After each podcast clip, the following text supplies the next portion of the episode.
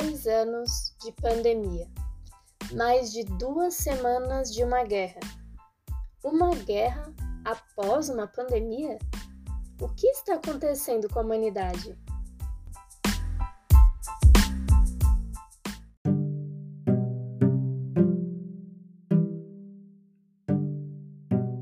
Na verdade, meus amigos, são anos de guerra que estamos vivendo guerras silenciosas, nas quais os homens matam suas mulheres, nossos irmãos nos roubam e nos assassinam, crianças morrem de fome, entre outras diversas tragédias silenciosas, entre aspas. Isso é uma guerra. No Brasil, as pessoas morrem mais pela violência urbana do que em uma guerra formal. E isso é uma guerra. As guerras nunca deixaram de existir porque o homem continua animalizado, apesar de tudo. Apesar de todo o sofrimento, e eu não estou apenas falando da pandemia, por mais duro que seja dizer isso, parece que a gente não entendeu o recado do planeta, da vida, e continuamos tentando nos matar. O grande questionamento é: por quê? Por que a todo momento nós estamos tentando nos matar? Porque o ser humano não consegue viver em paz, em harmonia, porque é tão difícil para o ser humanozinho, o da Terra, é claro, viver em paz. Nesse episódio, eu queria refletir com vocês exatamente isso. Exatamente sobre as nossas decisões erradas e como o nosso egoísmo continua nos impedindo de evoluir espiritualmente. Então, que o mundo está um caos, isso já é muito habitual, para falar a verdade. Todo dia o mundo está um caos. É bomba atrás de bomba, não temos líderes, as pessoas voltaram para estaca zero aparentemente. Bom, hoje eu nem posso encarnar aqui para vocês a poliana e encher vocês de positividade tóxica, porque o ser humanozinho tá complicado, minha gente. O homem ele consegue ser o único animal que destrói o planeta só pelo prazer de destruir. E isso é muito triste. Agora, quando a gente volta aqui e tenta colocar a pauta espiritual nesse assunto, como que a gente vê uma guerra depois da pandemia? É claro que eu falei já das guerras silenciosas que ocorrem todos os dias. Essa guerra maior né, que envolve planetas que são considerados potências, que envolvem planetas, não, países, desculpa, considerados potências no nosso planeta, nesse planeta terreno, nos assusta demais, porque a gente fica pensando, nossa, o que, que vai acontecer? E todos os impactos de uma guerra economicamente para o Brasil, tarará, lá. Mas, e a questão espiritual? Essas guerras silenciosas, elas podem muito bem culminar com uma guerra maior, que é essa que nós estamos assistindo. Mas e do lado espiritual? É muito comum a gente pensar e a gente precisa realmente pensar e vibrar por esses espíritos que estão desencarnando de uma forma tão trágica, tão violenta.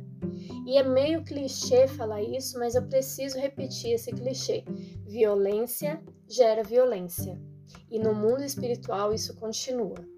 Porque no mundo espiritual nós apenas nos desligamos daquele corpo terreno, mas o nosso espírito, nosso, os nossos pensamentos, a nossa mente, tudo isso continua o mesmo.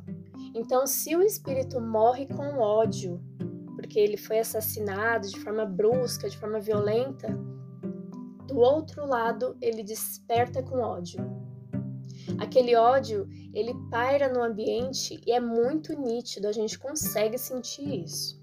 Esteja em um país que está lá sofrendo a guerra esteja do outro lado do mundo, essas vibrações elas chegam até nós. Tudo isso de forma vibratória, obviamente.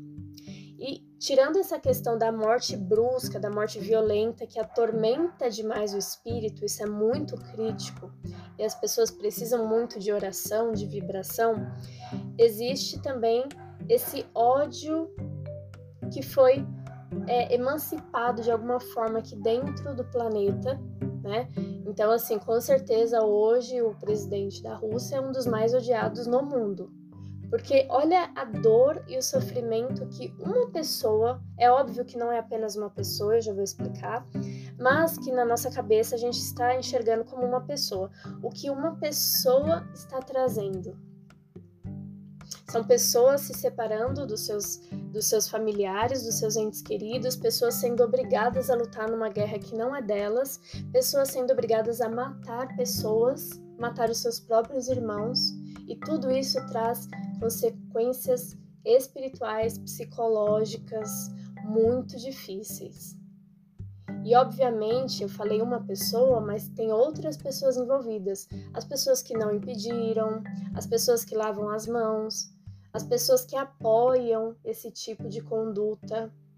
Então a gente colocou sim uma pessoa como uma das mais responsáveis, mas a guerra só ocorre porque existem outras mãos. As coisas só acontecem porque existem outras mãos. É muito importante nesse momento de que nós ainda estamos vivendo uma pandemia, por mais que já as pessoas já tenham abandonado as suas máscaras, é muito importante a gente refletir que foram dois anos de muita dor e muito sofrimento, muitas perdas, e o ser humano optou o ser humano optou, tomou uma decisão de continuar com dor e sofrimento. E não só, não estou apenas falando da guerra, estou falando de todas as consequências da pandemia, com pessoas passando fome, com pessoas ingressando na linha da pobreza por conta da pandemia, perderam seus empregos, perderam as suas liberdades, as suas individualidades, perderam entes queridos, entraram em depressão, pessoas tirando a própria vida. Então a dor ela continuou. De alguma forma a gente optou por continuar com essa dor. Então dois anos depois de pandemia e quase um ano já desse podcast que o meu um dos meus primeiros episódios foi sobre por que da pandemia ainda continuar e muito, muito das lições que a gente ainda não conseguiu aprender ao longo de não só de dois anos, mas ao longo de dois mil anos. Dois mil anos depois que Jesus ingressou aqui no planeta Terra como um espírito superior que veio nos ajudar. Então, depois de dois mil anos, na verdade, a gente continua batendo cabeça, continua errando, é muito difícil enxergar como a humanidade ela caminhou. Eu, eu ainda tenho uma, uma linha de esperança, eu tenho esperança porque eu sei que o planeta ele foi construído, ele foi arquitetado para atingir uma evolução, assim como o ser humano. Nós vamos atingir essa evolução. E o meu problema, a minha tristeza é que vamos demorar um pouquinho mais para atingir essa evolução. Por, por quê? Porque a espiritualidade nos abandonou? Porque Deus virou as costas? Não, gente. Porque nós optamos e estamos optando todos os dias por isso.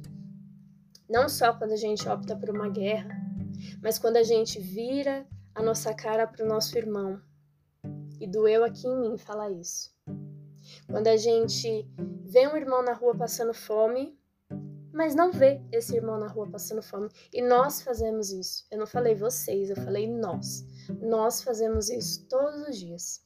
Crianças morrendo de fome, animais abandonados nas ruas, o planeta em extinção, em ebulição, aquecimento global. Então, assim, é muito importante e a espiritualidade ela nos dá sinais todos os dias. É muito importante que nós tenhamos a coragem de descer do muro e ir para a guerra, mas a guerra contra nós mesmos.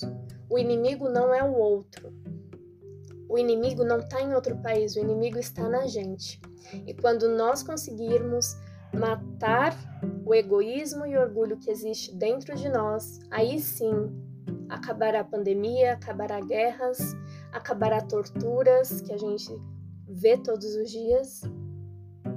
Aí sim nós estaremos menos animalizados, mais espiritualizados e principalmente evoluídos.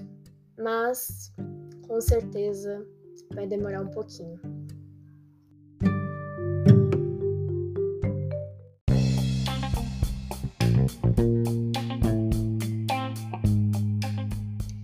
Esse episódio doeu bastante no coração.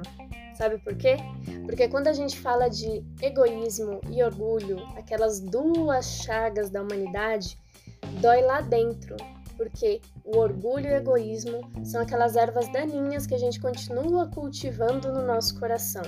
E é exatamente por isso que existem as guerras, que existe sofrimento e que existe, por exemplo, pandemia, porque a gente ainda não aprendeu a amar. A gente ainda precisa da dor para valorizar o amor. Mas eu não gosto nunca de terminar de forma triste, e sim de forma positiva. Positiva, mas realista, vamos lá.